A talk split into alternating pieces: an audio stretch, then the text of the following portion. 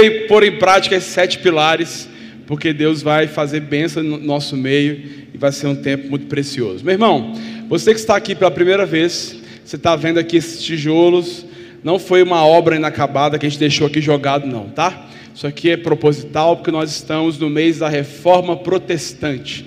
E você é, é protestante, cristão protestante. Perguntou sua religião, eu sou cristão protestante. É isso mesmo. Protesto, aleluia. Calma. Nós somos, o, nós somos herança da reforma protestante. E no dia 31 de outubro iremos comemorar 502, 502 anos que Martinho Lutero ele afixou na porta da igreja, numa igreja lá em, na Alemanha, as suas 95 teses, aonde ele estava chamando a Igreja Católica Apostólica Romana para um debate, para uma conversa acerca das indulgências e de alguns outros assuntos.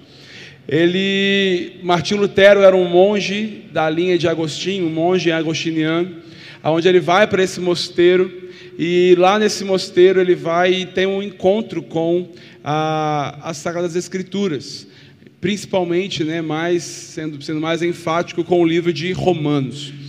Esse cara, ao ler o livro de Romanos, acontece uma revolução no coração dele. É, eu quero que você entenda, às vezes você vai até é, se identificar um pouco com Lutero. Lutero era um cara muito revoltado com algumas coisas. Por quê? Porque Lutero, ele olhava para a Bíblia, olhava para as Escrituras e pensava assim: eu não consigo cumprir isso daqui. Ele ficava doido tentando praticar a justiça de Deus não conseguia pôr em prática. Isso causava um turbilhão de sentimento dentro dele. Ele olhava para a humanidade, o sofrimento da humanidade, e falava assim: é fruto do pecado, nós somos pecadores, mas que eu não consigo. É, já viu? Lembra daquela agonia do coração de Paulo, quando Paulo falou assim: o bem que eu quero fazer eu não faço, mas o mal que eu não quero praticar, isso eu pratico todo dia. E às vezes você está aqui nessa noite falando assim: olha, entra ano e sai ano, eu estou lutando contra o mesmo pecado, eu estou aqui tentando viver, andar certinho, o negócio não dá certo. E Lutero era um cara desse tipo. E aí, quando ele lê o texto sagrado em Romanos, acontece a iluminação do texto sagrado, onde o Espírito Santo ilumina o texto, ele, dá, ele se depara com um, te, com um versículo, ele fala: Uau! Mas aí, ao se deparar com o texto sagrado, ele pega e olha para o comportamento da igreja católica e fala: tem alguma coisa errada. A igreja não está de acordo com o que o texto está dizendo. Ele, ele teve um contato com o texto dizendo o seguinte: ele, o apóstolo Paulo, na carta aos Romanos, ele vai mencionar o que Abacuque falou anos atrás, dizendo assim: o justo viverá pela fé. E aí o, o Lutero olha e fala: não, mas a igreja não está se comportando dessa forma. E nós estamos resgatando aqui nesse mês os cinco solas da reforma protestante. A palavra sola significa somente, é uma palavra no latim que significa somente. No primeiro domingo de outubro nós falamos sobre sola escritura, que significa somente as escrituras, que esses são os, é, são os pilares da reforma. Os cinco somentes da reforma protestante, para chamar o povo, nós precisamos passar por uma reforma, meu irmão, interior. Uma reforma na nossa espiritualidade, porque nós talvez estamos, a gente talvez está, esteja se comportando bem parecido com o que o catolicismo romano prega e pregava, e o motivo pelo qual Lutero e outros reformadores fizeram e questionaram, fizeram esse protesto é para de fato alinharmos o nosso comportamento. Falamos que somente as Escrituras, a tradição não está no mesmo nível das Escrituras, falamos isso no primeiro domingo. O que você está acostumado, o que seu pastor te ensina, o que te ensinaram né, é, de conduta e de comportamento, a tradição de uma igreja não está no mesmo nível das escrituras sagradas. Então a reforma protestante vem para resgatar um papa, ou um pastor, ou um líder religioso, não está no mesmo nível da Bíblia. A Bíblia sempre está no nível master. A mais. Eu posso ouvir um amém por isso? Falamos no segundo domingo sobre sola gratia, somente a graça. Nós somos salvos pela graça, você não precisa pagar por isso. Você não precisa você entendeu? Joel pregou no domingo passado sobre solos, solos Cristos, que significa somente Cristo. somente por meio de Cristo e de mais ninguém, eu fui salvo. E hoje eu quero, pela a penúltima mensagem, eu quero pregar sobre somente sola fide, somente a fé. Eu quero falar sobre fé nessa noite. Você tem fé, meu irmão? Aqui está o povo da fé? Amém? Eu quero falar sobre fé. Quero falar sobre fé porque fé às vezes é um assunto muito mal compreendido no meio dos cristãos. E eu espero muito que o Espírito Santo de Deus venha falar ao seu coração nessa noite. E que venhamos sair daqui entendendo e praticando. E para falar sobre fé, eu vou falar dentro de um texto que talvez você possa pensar assim: que isso? Vai falar sobre fé dentro desse texto? É. Eu estava lendo no ano passado uma, um livro chamado Outra Espiritualidade, do Ed René Kivitz. E nesse livro ele começa a falar sobre, sobre, sobre espiritu outra espiritualidade, ele fala sobre é, o Salmo 23, ele fala sobre várias, desmistificando alguns assuntos, ele fala sobre fé. E quando ele falou sobre fé dentro desse texto, eu fiquei uau. Eu falei, eu preciso levar isso para a igreja. Eu preciso fazer a exegese correta do texto e trazer para a igreja essa compreensão do que é fé e para a gente poder conseguir compreender e viver em fé. Porque eu e você, a gente, a gente bate no peito e fala, nós temos fé, eu acredito. Nós postamos em nossas redes sociais que temos fé, que acreditamos em Deus. Mas a fé é muito mais do que isso. E eu quero falar dentro de um texto que talvez você vai, vai se escandalizar um pouco. Vai, uau, que doido falar de fé nesse texto. Mas vamos lá. Abra sua Bíblia em Mateus capítulo 14.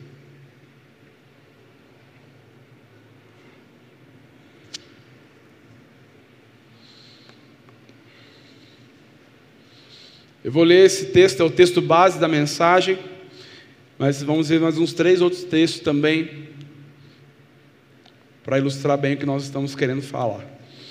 Mateus capítulo 14, verso 22.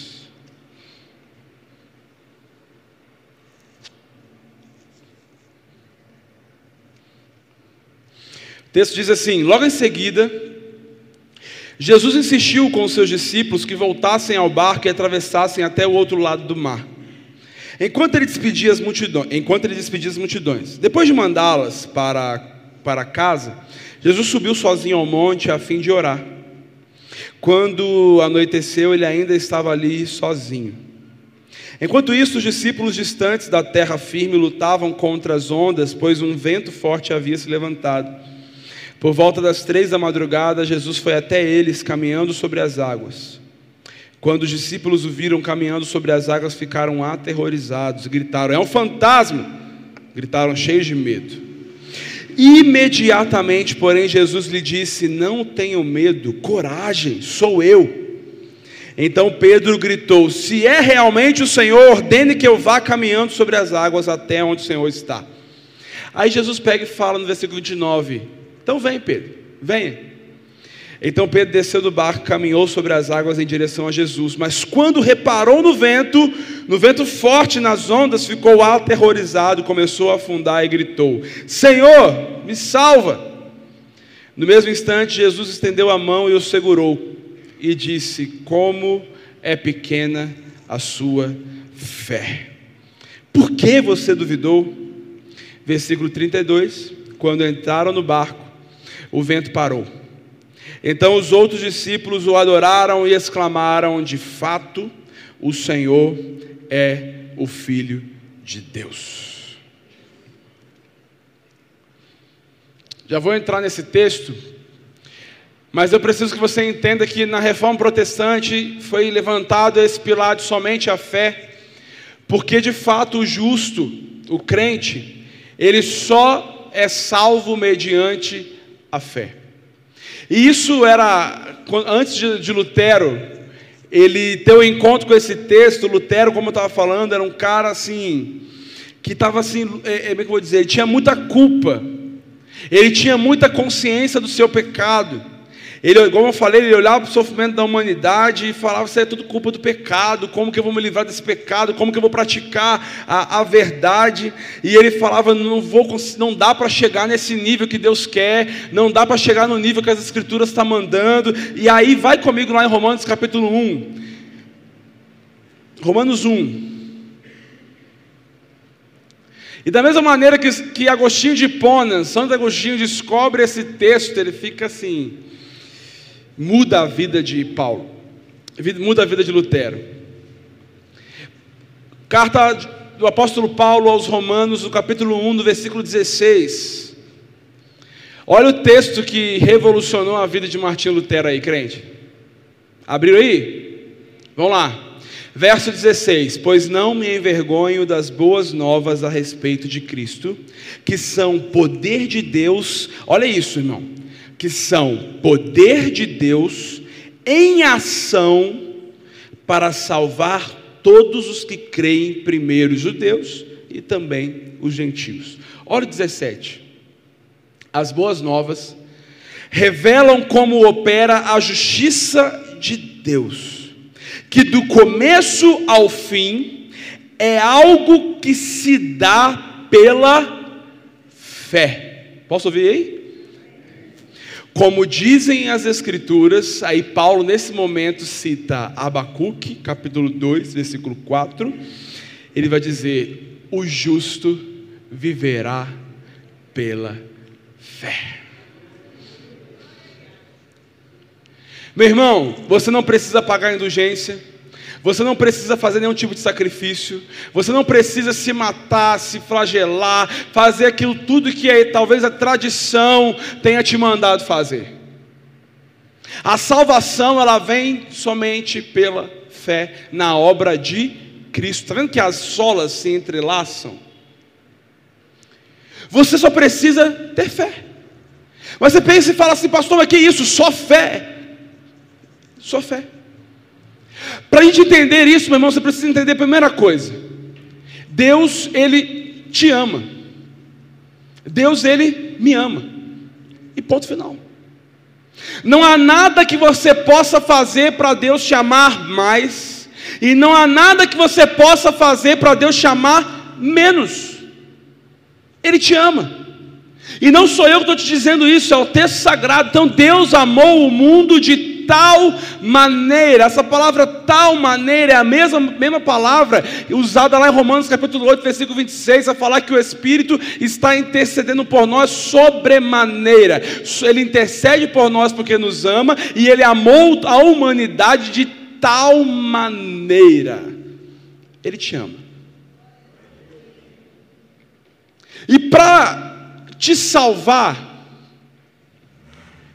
essa ação de salvação, caminho da salvação, ele não é trilhado por meio dos seus méritos, daquilo que você faz, daquilo que você deixa de fazer. A agonia de Lutero é eu não consigo alcançar esse padrão, porque o padrão bíblico é muito alto. Concorda comigo? Seguir o que o texto manda é um padrão muito alto. Então eu quero dizer, meu irmão, que nunca Nunca, nem eu e nem você, por mais puro, mais santo, mais espiritual, você pode orar em línguas, rodopiar, fazer o que for, nunca nós iremos conseguir chegar dentro desse padrão que a Bíblia manda. E esse caminho da salvação é um caminho, meu irmão, que é o seguinte: aqui tem um, gostei desse microfone que eu posso me movimentar, aleluia. Obrigado, Gabriel. Aqui tem um lamaçal de pecado. Está eu e você. Eu e você estávamos mortos em nossos pecados e delitos, não é isso que o texto está dizendo, meu irmão? Estava eu e você aqui, ó, mortos, mortos, morto não fala, morto não anda, morto não responde.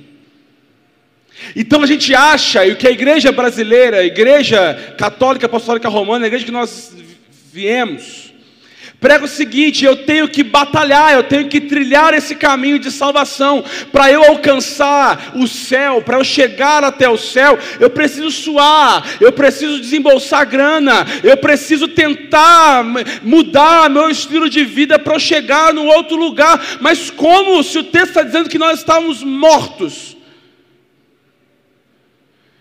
E a reforma protestante vem para dizer: não, é o inverso. Eu estou lá morto nos meus pecados e vem Jesus. Vem Jesus e me resgata nesse lamaçal de pecado e me devolve a vida que o pecado tirou, me devolve a dignidade que o pecado tirou. Não é o caminho de eu vou até Ele, não, Ele veio até mim e me deu vida e me resgatou.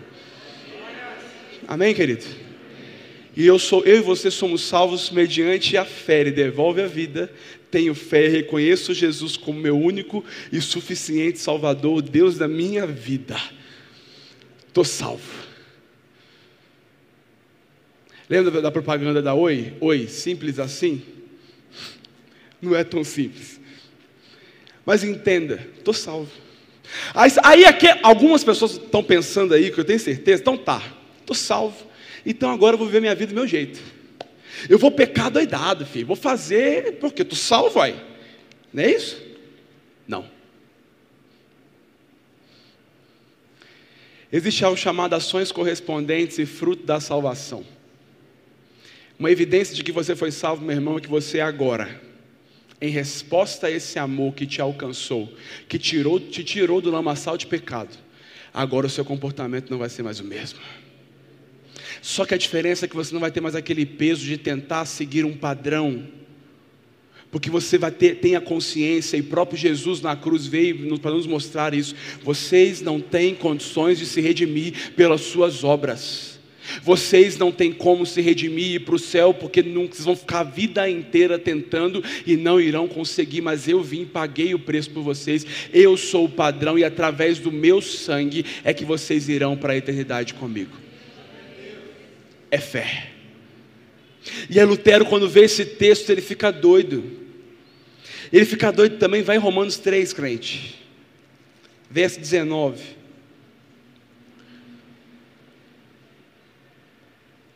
Às vezes parece que está sendo um pouco repetitivo, mas como a gente está falando de, de reforma, precisamos reformar esses conceitos dentro do nosso coração, meu irmão. Porque pararmos de viver sob esse peso, sob esse jugo de justiça que nós nunca iríamos conseguir.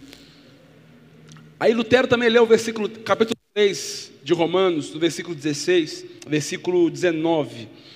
Ele vai dizer o seguinte: É evidente que a lei se aplica àqueles a quem ela foi entregue pois o seu propósito é evitar desculpas e mostrar que todo mundo é culpado diante de Deus. Porque muitos vão dizer assim: ah, então tá, vou deixar a lei de lado, não vou cumprir a lei mesmo. Não. A lei, a lei, você só sabe que você pecou porque existe uma lei. A lei ela vem para nos mostrar quando erramos e quando não erramos. Então a lei é importante, óbvio. Só que eu não sou salvo por cumprir ela. Você pode tentar fazer todos os esforços da sua vida, nunca vai ser suficiente. Você foi justificado, você foi salvo você é salvo pela fé em Jesus. A história vai contar que Lutero, quando ele foi traduzir a Bíblia para o alemão, na tradução dele, nesse texto, ele, ele colocou assim: e o justo viverá somente pela fé para deixar bem explícito. E ele chama a igreja para esse diálogo e acontece aquilo que a gente já contou para você aqui. Só que, meu irmão, beleza. Então todo mundo já sabe, fé, eu tenho que acreditar, sou salvo pela fé, não preciso pagar, não preciso fazer, pagar indulgência. Eu, ótimo. Sobre o que você quer falar sobre? Você quer falar sobre o que então?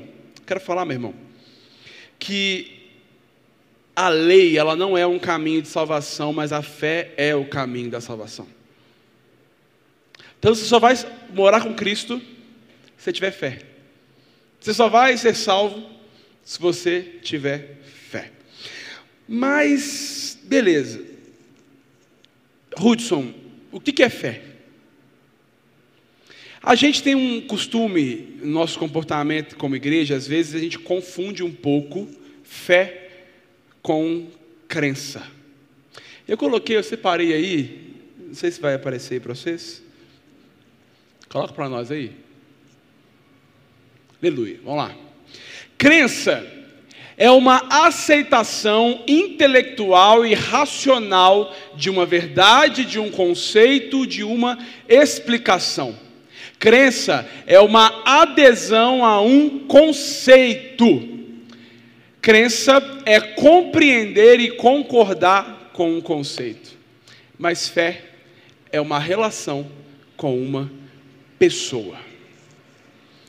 Onde você quer chegar, Ruth? Vocês creem que Jesus Cristo é seu único suficiente Salvador? Sim, amém? Vocês creem que Jesus morreu na cruz para poder perdoar. É, pelos pecados da humanidade, ressuscitou ao terceiro dia e vai voltar para nos buscar? Amém. Beleza. Aí a gente acha que isso é fé. A gente bate no peito para dizer: Eu creio em Jesus. Todo momento de dificuldade na minha vida, eu creio, eu clamo a Jesus, o sangue de Jesus tem poder. Só que a Bíblia vai contar para nós que fé é uma relação. Não basta eu bater no peito e dizer que eu creio em Jesus. Não basta eu colocar nas minhas redes sociais os versículos bonitinhos lá de que eu sou salvo, de que eu fui alcançado, que isso nas as escrituras vai chamar de fé morta. Martinho Lutero, quando ele leu Apocalipse, ele pegou e, e falou assim: não entendi nada. Aí eu penso, estamos juntos, né? Quando a gente lê a primeira vez Apocalipse, a gente não entende nada. Aí Lutero viu esse texto justo virar pela fé. E quando ele leu a carta de Tiago, que Tiago escreve, que a fé sem obras é morta. Quando você vai ler Tiago falando no capítulo 2 sobre isso, você vai achar assim: Tiago e Paulo estão tá em discordância. Como assim? Paulo vai falar que o justo viverá pela fé. E, e Tiago vai falar: cadê as obras? Mas o que Tiago está falando é de fé viva e de fé morta. Eles não estão se contradizendo. E aí Lutero ficou doido. Falou, como que, que teologia fraca desse cara? Como que esse cara escreveu isso? Depois ele foi entendeu e viu que não era isso que eu estava querendo dizer. Você dizer que acredita em Jesus Cristo como seu único suficiente Salvador, não é suficiente. Não estou falando para salvação. Isso não significa que você não tenha fé. Eu olhando para esse auditório aqui, eu consigo identificar quem tem fé e quem não tem? Não. Eu perguntando, você acredita em Jesus? Sim. Vai, vai, me, vai me convencer de que vocês têm fé ou não? Não. A fé,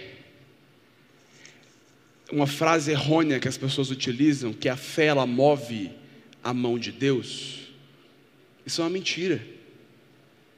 Não tem isso na Bíblia. A fé ela não existe para mover Deus. Se você virar e falasse, e falasse isso para Jesus, falar assim, a minha fé, ela move Deus. Jesus ia falar para você, falar assim, meu, move meu pai? Meu pai trabalha o tempo todo. Meu pai é como se, como, se Jesus, como se Deus estivesse paradinho lá no céu.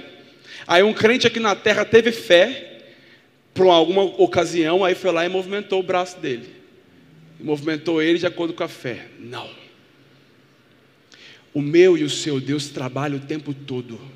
Ele tem sustentado o universo com as suas mãos. Ele tem derramado misericórdia e graça por toda a criação o tempo inteiro. A fé, ela não existe para mim, para movimentar a Deus, mas ela existe para te movimentar.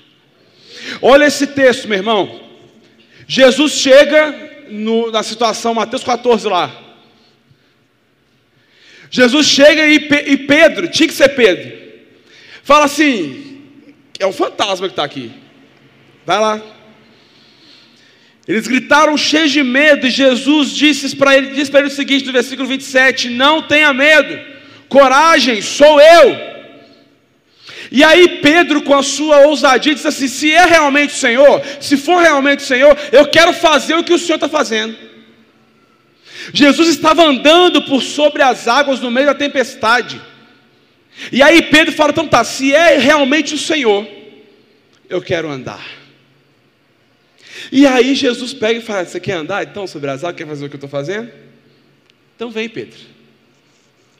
Pedro foi lá e tirou o seu, seu pé de dentro do barco e começou a andar sobre as águas. Você está vendo que a fé não movimentou Jesus, movimentou Pedro. A fé não vem para movimentar Deus, porque você, tá, é, os, muitos crentes acham o seguinte: eu fico, eu entro, venho em todos os cultos, eu sento para assistir culto, eu estou cheio de fé e vou embora para minha casa e vou ver aquela vida medíocre de pecado, de um monte de coisa, e volto no domingo de novo para me reabastecer, e vou ficar sentadinho esperando uma intervenção divina na minha causa, meu irmão. Isso não é ter fé. É, se você está vivendo esse tipo de fé, aonde você está esperando uma intervenção de Deus na sua vida, está paradão, sem se movimentar, eu quero te dizer que a sua fé está fedendo. Tiago, não sou eu que estou dizendo, vai lá na carta de Tiago e lê aquela carta. Fé sem obras é morta. É morta. Essa fé, a fé, ela tem que me tirar de dentro do barco. O barco é minha zona de conforto. O barco é o meu lugar tranquilo. O barco eu não quero me envolver com ninguém, eu ficar quietinho. Porque o nosso conceito de fé, como que Pedro teria se comportado? Se é realmente o Senhor, né, não é um fantasma, é realmente o Senhor, então me faz andar. Ele poderia não ter feito essa pergunta. Ele poderia ter feito o quê? Cantado um cântico, orado ao Senhor ali no barquinho mesmo sem ter dado um passo. Mas isso não é só, só isso não é fé. Eu só dizer que sou crente não é fé. Eu só bater no peito e vir no culto aqui aos domingos, isso não é fé. Você precisa ter ações correspondentes para poder mostrar. Tiago vai dizer: Eu quero ver a sua fé através do seu comportamento. Me mostre a sua fé, não, não falando, me mostre a sua fé através das suas obras. Nós somos salvos somente pela fé, mas será que nós estamos vivendo? Fé. Fé, meu irmão, desculpe simplificar tanto, mas fé é sair do barco. Talvez você está aqui nessa noite está preso dentro do barco, num lugar confortável, tomando conta dos seus prazeres, das suas vontades, dizendo que é crente, vem aos cultos de vez em quando, mas a sua vida não está de acordo com o que o texto está mandando. Você não tem, não está cumprindo o propósito de Deus aqui nessa terra. Fé sem ações correspondentes, fé sem obras, não vale. É isso, não vale. Imagina, olha, olha o cenário comigo. Imagina se Deus, Jesus pegasse. É mais ou menos isso que acontece com a gente. Jesus virasse para Mateus, esse cara aí desse texto, cobrador de impostos, estava lá na coletoria de impostos e falou assim: Mateus, larga tudo que você tem e me segue. Aí Mateus pega e fala assim: Não, não dá. Eu preciso cobrar os impostos. Eu, eu creio no Senhor. Tamo junto, Jesus. Tu é o cara. Tu és o Deus da minha salvação, mas eu vou ficar aqui quietinho na minha coletoria, cobrando meus impostos, fazendo o que eu tenho que fazer. Ele diz que tem fé. Ele diz que acredita. Ele disse que Jesus é o cara, mas não largou tudo para seguir Jesus. Imagina se você fizesse a mesma coisa com Pedro. Pedro estava lá na sua empresa de pesca. Pedro, larga tudo aí, filho. E me segue. Jesus, não dá não, eu tenho família, eu tenho gente para sustentar, está difícil o negócio, não vou sair daqui não, mas eu te amo. Tamo junto de novo, Jesus. Eu amo o Senhor e o Senhor é o cara mas eu vou ficar por aqui mesmo. É isso que a gente tem feito. Nós somos alcançados por Jesus por essas boas novas da salvação. E nós estamos presos dentro do nosso barco. E olha, olha, vamos voltar para o texto? Jesus pega e fala assim, aí Pedro está andando sobre as águas lá, bonitão. Lembrei do Marcos. E ele pega e Pedro começa a olhar para a tempestade. E ele começa a afundar. E ele pega e grita para Jesus: Jesus me salva. Jesus salva ele. E aí que Jesus pega e fala para ele depois: Homem de pequena fé. Se fosse eu e vocês, sabe o que a gente ia falar para ele? Fala, não, que pequena fé o quê? No momento em que eu estava afundando, eu clamei Jesus. Eu não estou não, não tá faltando fé aqui, não, eu estou afundando. Mas eu, não, eu acreditei nele. Quando as coisas apertam, eu clamo o sangue de Jesus. Quando, quando eu começo a me afundar nos problemas, eu clamo ao Senhor. Mas aí o texto, o próprio Tiago vai dizer o seguinte: isso não adianta de nada, crê, todo mundo crê, até os demônios acreditam, e os demônios estão um passo à frente da gente, sabe por quê? Porque eles creem e tremem. Eles creem e temem. Tiago está falando na sua carta, não sou eu, meu irmão. Não, mas Jesus, ele, ele clamou: Jesus me salva. Ele é um, Pedro tinha fé. Meu irmão, no momento de, circunstâncias, de circunstâncias desfavoráveis, a gente clama mesmo. O brasileiro, principalmente, começa a chamar todos os santos. Tudo que ele conhece de santo no momento do aperto, eu estava até brincando de manhã, eu tenho um problema muito grande com turbulência de avião. Eu fico branco, mais branco que eu já sou. Eu de desespero. Dá uma balançadinha a mais, meu Deus do céu. Eu, ó.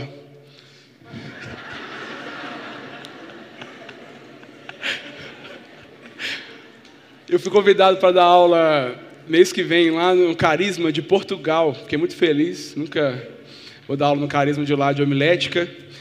E quando eu recebi a passagem, né, a igreja convida, então vou por conta deles. Eles mandaram a passagem, eu fui lá, eu vi 12 horas dentro do avião. Eu vou ter que tomar uns 10 Dramin, entrar naquele avião e dormir, porque de verdade. Mas no momento de aperto, a gente clama. O negócio começou a ficar ruim, estreito, meu irmão. A gente diz, Jesus me salva. Mas isso não é fé. Sabe o que é fé? É você olhar, avistar Jesus e se jogar nele. E não ficar esperando uma intervenção. E não ficar esperando uma atitude dele deitadão. Ah, Jesus vai vir. Fé é se jogar diante dele. E falar, não sei como que vai ser. Mas eu me jogo diante do Senhor e você faz do jeito que você achar melhor.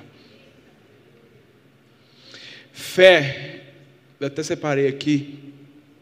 A fé não é aquilo que você crê a respeito de Jesus. Até que está aí também. A fé é aquilo que você crê a respeito de você, mesmo a. Volta, aleluia. A fé, não é, a fé não é aquilo que você crê a respeito de Jesus, a fé é aquilo que você crê a respeito de você mesmo, a partir do que você crê a respeito de Jesus. Pedro perdeu a fé em Jesus ali? Não, não perdeu. Sabe o que ele perdeu ali? Ele deixou de acreditar que através de Jesus ele conseguiria andar sobre as águas. Ele não desacreditou de Jesus, ele acreditou dele mesmo. Eu sou amado, eu sou filho, eu tenho uma palavra, ele mandou eu andar sobre as águas, eu vou olhar para a circunstância, não, eu vou me jogar. Fé ele tinha, a fé que a gente acha que a gente tem.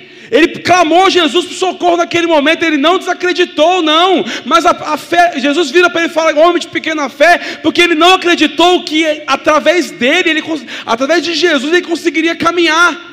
Ele não desacreditou de Jesus, acreditou dele mesmo. E quantos aqui não conseguem acreditar em você mesmo? Na palavra que ele te deu.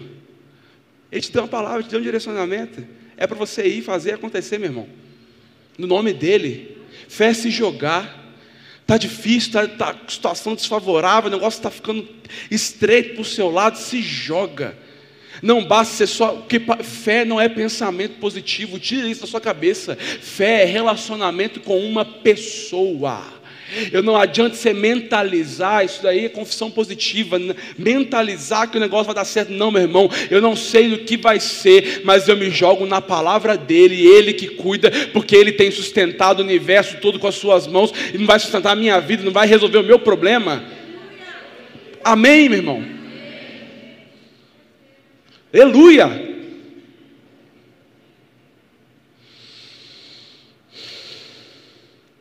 Vai em Atos capítulo 1, a gente vai fechar, tá? Não demorar muito não. Atos capítulo 1.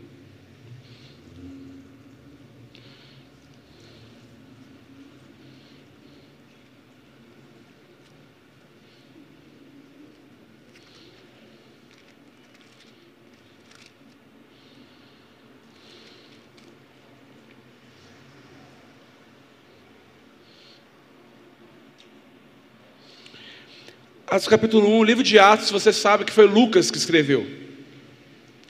E Lucas começa no versículo 1 do capítulo, do capítulo 1 de Atos, e diz assim, ó.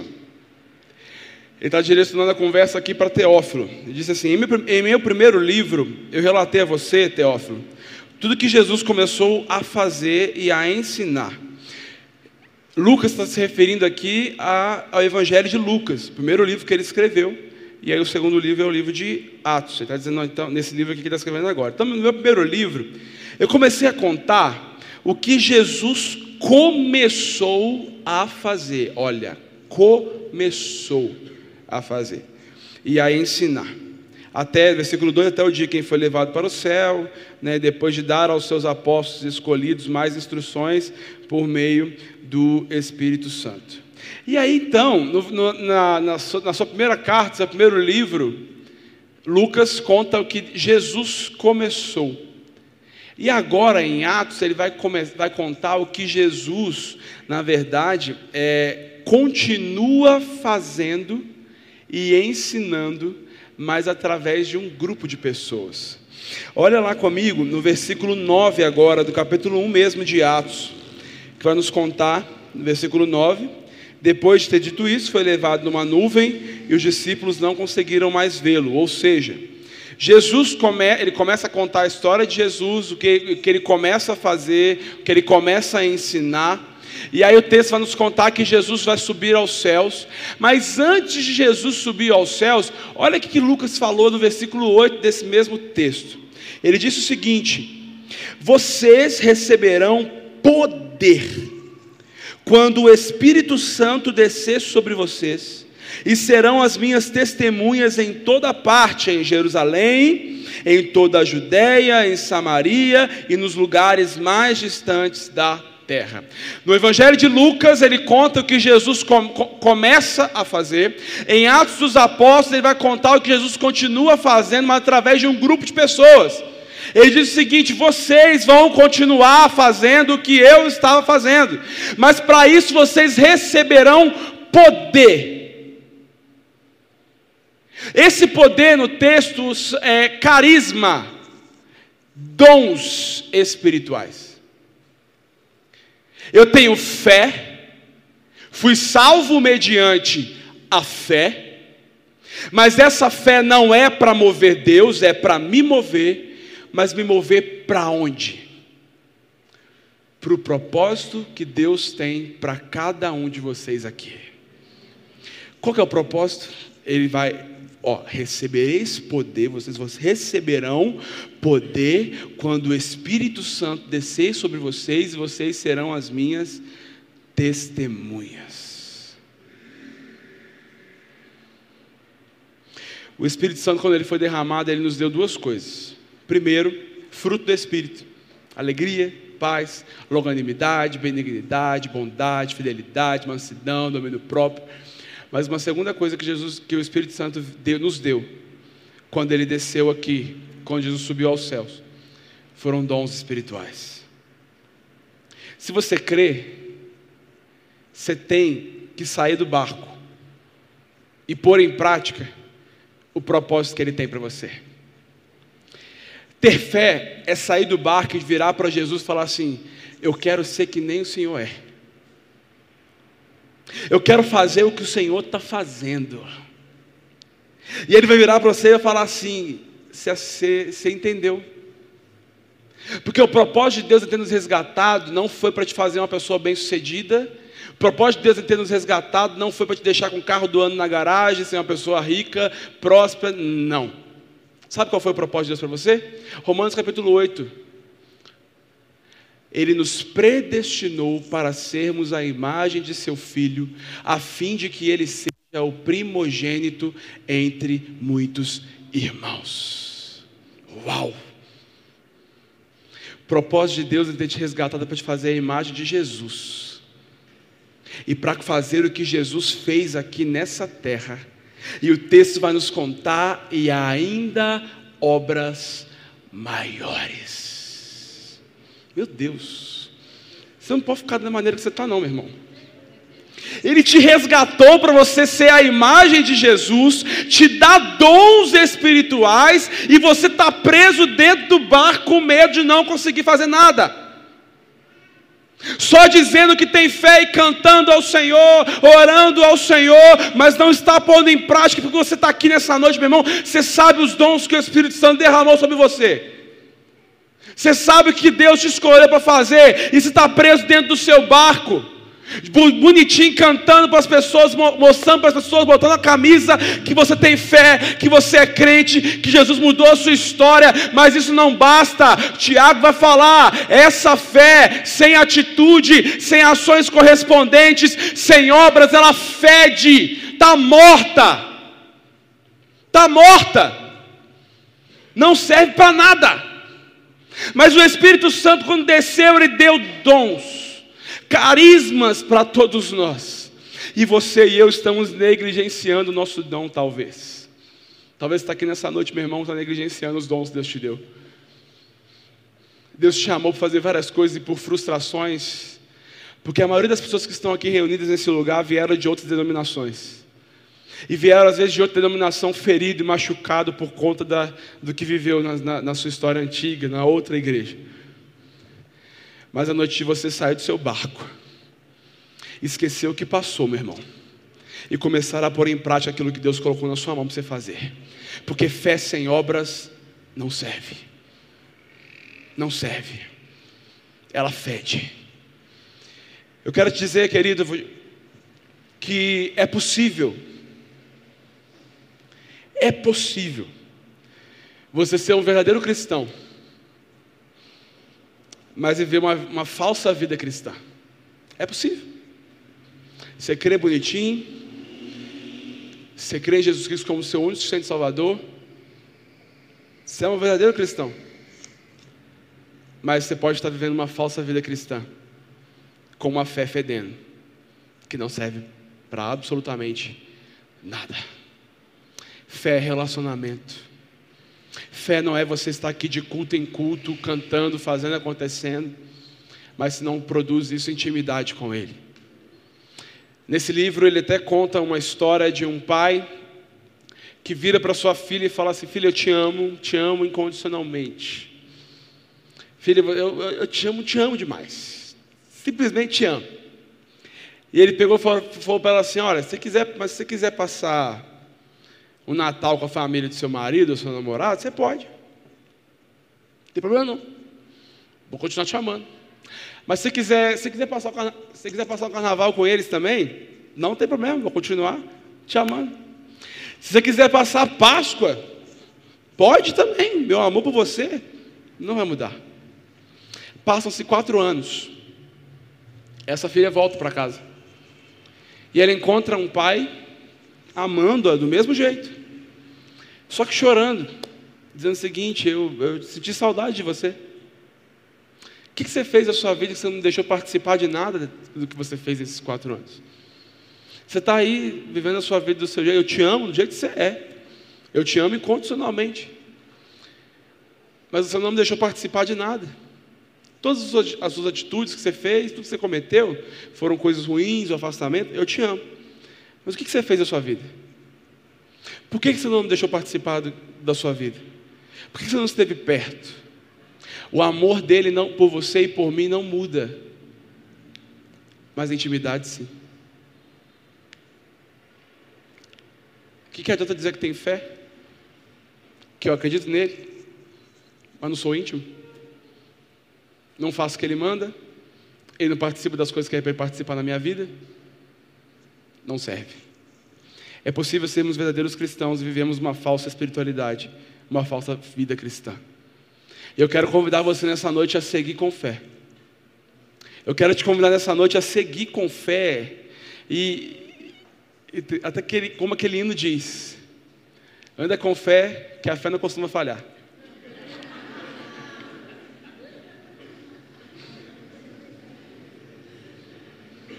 Meu irmão, Bora dar um passo. Sai de dentro do barco. Para de dar desculpa.